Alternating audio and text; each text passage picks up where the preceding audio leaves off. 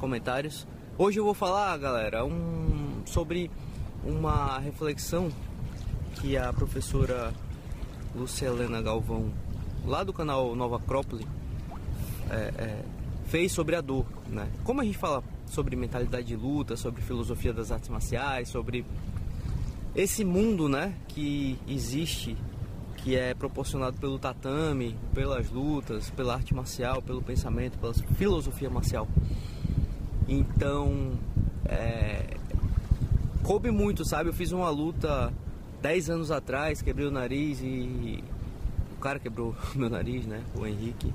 E, e essa reflexão da professora Lucelena, essa palestra dela, me fez pensar, ressignificar não só isso, mas outras coisas, sabe? Que a gente vai passando na vida e vai e vai dando valor e vai ressignificando e vai prestando atenção de novo. Então vou trocar essa ideia aí com vocês. Tá? Espero que faça sentido. Vou colocar a câmera aqui na cabeça e continuar minha remada. E a gente vai conversando. Então o que, é que a professora fala? Ela diz assim que a dor ela acontece por, por muito mais uma falta de atitude ou de virtude ou de ou de aprendizado, sabe, uma falta, é muito mais uma falta que você tem que, que dá vazão à dor acontecer do que um acaso, do que uma coisa assim da vida, do que um fato isolado da vida. Que não, que realmente, se, por exemplo, vamos lá pro caso da luta que eu falei, né? Eu, eu achei que eu tivesse muito preparado para a luta e realmente treinei muito, mas só que só que eu não não tava total, não tava tão preparado quanto o meu adversário. Então, no primeiro round, ih caramba, aqui é bem baixinho. Pegando onda, galera. Aqui é coral, é bem baixinho, tá vendo? É pedra embaixo. Então, aí no primeiro round, eu tive o nariz quebrado, né? E, e daí eu pensei assim, caramba, treinei tanto, né, e tal. Mas aí, o que que eu fiz depois, entendeu? Eu não estava preparado na hora. Eu não estava. Por isso que a dor aconteceu. Se eu tivesse treinado mais, treinado do jeito certo, né? Treinado no caso mais clinch, então mais luta agarrada, então talvez eu tivesse me dado melhor, talvez não tivesse sentido dor, né? E, e aí a gente traz isso para dor, não só para dor física, né? Claro, para dor emocional também.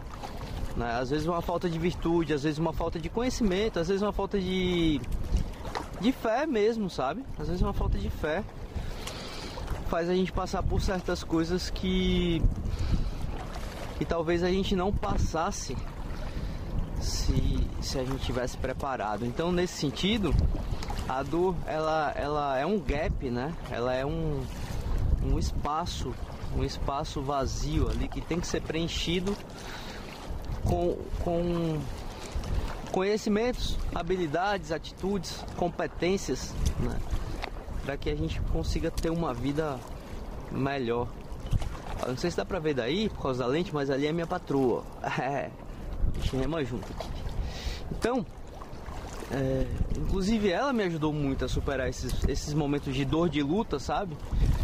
Porque sempre quando a gente perde, não no caso dessa luta, né? Essa luta foi, foi boa, porque eu dei o gás, eu até coloquei lá no canal principal, eu dei bastante gás e tal. Tava respirando sangue, o sangue descia, descia pela garganta. Não foi só uma joelhada que eu tomei, foi, foram duas. E, mas foi um aprendizado muito grande, velho. E, e, e, e é aquilo, né? Até fiz um texto no Instagram sobre isso. É, sabe, a, eu não dei a, a derrota fácil, não entreguei fácil. É, teve uma hora que eu que entrou quando entrou a segunda joelhada, que assim, entrou a primeira joelhada no primeiro round, é, o cara é mais alto que eu, né? Então meteu o joelhão, quebrou logo o nariz. Pau! Aí, aí eu sentei, né? Eu, puta que pariu, velho. Arrebentou tudo. Aí voltei a lutar, não sei o que, daqui a pouco pegou no clinch de novo, pau! Outro joelho. Aí eu sentei, aí até o, o Tamir, que era o, o árbitro, conhecido da gente, ele ele chegou no 5, aí falou, vou, vou continuar. vou continuar contando, você não vai levantar não? Algo, algo assim, sabe? Aí eu. Ah, eu tô gravando, porra! Aí. aí.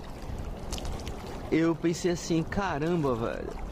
Treinei tanto, né? Mas aí qual foi a atitude? A atitude foi respirar fundo pela boca, porque pelo nariz não dava. Tava entupidão já e levantar, né? E continuar a lutar e dar o meu melhor naquele momento ali. Então, talvez tudo que a gente precise fazer seja não. Eu não quero que você escute, não. Por isso que eu vou pra longe. Você não vai assistir o vídeo depois, você não é inscrita no canal, traíra. Vamos até lá? Vamos até lá, Paripoeira? Vamos lá. A, a, minha mulher é maluca, ela quer morar aqui, ó. Ela quer longe de tudo. Mas é massa. Eu, eu, eu gostaria muito de ter esse quintal aqui. Só porque logisticamente ficaria. Ficaria ruim de levar os meninos pra escola. E gastaria muita gasolina e tal. E aqui também não tem internet boa ainda. É, tem umas quedas de energia. Aqui é, é tipo assim, é, é pertinho do limite do município de Maceió, sabe? Ali na frente já é Paripoeira. Então, é, é outra outra cidade. Então, tá, voltando. Eu eu acho que a, a, as habilidades que a gente tem que criar, né, esse gap que eu falei aí, essa esse espaço vazio, a dor, ela é um sinal de que esse espaço tem que ser preenchido, né? Então assim, vamos falar tecnicamente na luta. Pô, eu precisava treinar ali clinch, né? Precisava treinar luta agarrada, troca de joelhada, cotovelada e tal. Não, nem, nem, nem valia cotovelada nessa luta. Mas era Muay Thai, né? Aquele Muay Thai sem cotovelo das antigas. É... Então assim, esse gap ele precisa ser preenchido com, com habilidades, com técnica. Ele precisa ele precisa ser uma fonte de luz, entendeu? É por isso que a professora Lucelena ela fala que a dor é veículo de consciência, porque é, para quem quer enxergar assim, né, galera? Tem muita gente que se vitimiza e não consegue e não consegue fazer nada quando tá assistindo dor, né? Se recolhe e tal, e até entra em estado depressivo que realmente é uma doença, né? Não é frescura, é uma doença. Às vezes a pessoa não tem, não desenvolveu ainda a resiliência, né? Não, e aí fica presa, né? Fica presa na própria dor, fica presa aos próprios problemas e alimenta isso, né? E faz disso um vórtice de dor, faz isso um, uma uma coisa pegajosa, né? Viscosa, pegajosa, um, um, um magnetismo próprio que ela, que ela cria, né? Uma energia própria que a pessoa cria que já atrai mais coisa ruim, né? Então, é, tô falando isso sem preconceito nenhum, tá? Isso aí acontece mesmo e, e até, como eu falei, depressão é doença. É, é preciso investigar, sabe? para que isso aconteça. É preciso investigar, é preciso um, uma atitude curiosa em relação a isso. A, a minha atitude curiosa em relação a essa luta foi: tá, não sei não sei clinchar, cara. Eu tenho que aprender isso. Então quem pode me ajudar? E aí eu fui atrás. Caso Reni Fraga me ajudou demais, o treinador lá de Aracaju. É, tá passando um barco aqui, eu vou esperar eles não, tá não, tá lá atrás. Não sei se dá, tá saindo aí no áudio, motorzinho dele aqui do barco. É... Então, a gente precisa ter essa atitude, né? Essa, essa curiosidade. Então, assim, eu tava pensando que a dor é, é uma rachadura por onde a luz entra. A dor, ela, ela. Na verdade, assim, cara ela faz a rachadura, sabe? Se a luz vai entrar ou não, se você vai deixar a luz entrar ou não, aí já é um problema seu, já é um, uma questão sua, né? é, o, o que, que a gente tem que fazer quando isso acontece? A gente tem que focar na, na força em, em abrir essa rachadura, sabe? Pegar ali com os dedos, faz, deixar uma mão forte, firme e abrindo essa rachadura. Só que essa rachadura, ela é uma rachadura no próprio peito da gente, né? No próprio coração, que é por onde a luz vai entrar. Tem até um poema de. Caraca, o um peixinho ali, você viu? A gente viu uma tartaruga ali atrás. Pena que eu não filmei. vou ficar com a câmera aqui, se ela aparecer eu, eu jogo aí. É, aqui também tem peixe boi, né? Eu falei da outra vez, mas maré sequinha assim, não sei se vai aparecer. Então, a gente tem que ter essa atitude de de abrir essa rachadura. Aí tem um poema de Rumi, Rumi que fala assim, é que Deus o cara falando com Deus, ele fala assim: "E essa dor? Né? E o meu peito? E o meu peito?" Aí Deus pergunta: "E o que é que você tem? O que é que você carrega aí com você?" Aí ele: "Dor e sofrimento." E Deus fala assim: "Então mantenha mantenha-os junto do seu peito. É por aí que a luz vai entrar." Eu acho que é bem isso, sabe? A... E aquilo, né, galera? A vida não precisa ser dor, né? Eventos de dor acontecem, mas a vida pode ser boa. A vida pode ser boa, não quer dizer que a vida vai ser boa o tempo todo, né? Existe a maré alta, existe a maré baixa, né? Existem as quatro estações do ano. Nada é fixo, nada é permanente.